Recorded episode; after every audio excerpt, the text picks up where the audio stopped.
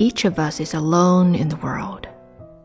He is shut in a tower of brass and can communicate with his fellows only by signs.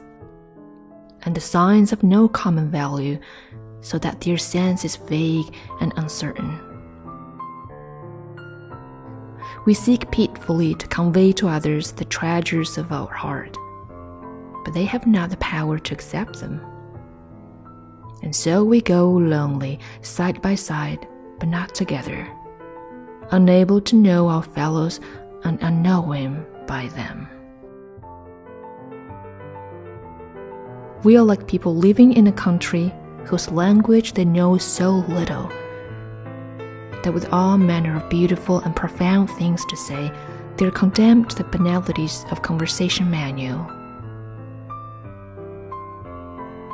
Their brain is seething with ideas. They can only tell you that the umbrella of the gardener's aunt is in the house.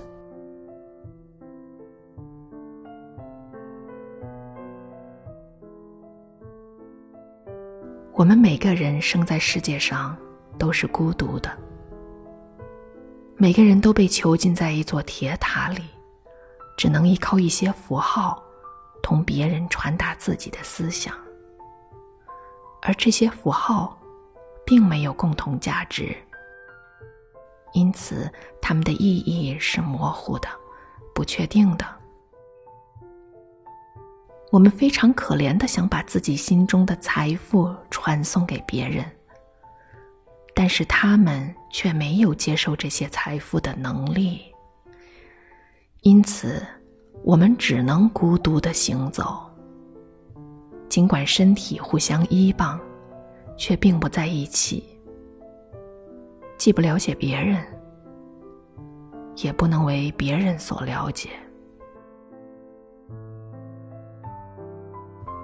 我们好像住在异国的人，对于这个国家的语言懂得非常少。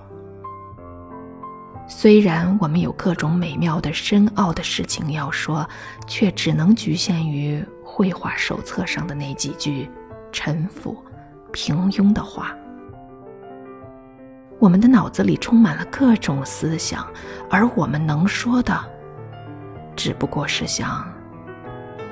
园丁的姑母有一把伞，放在屋子里，这类的话。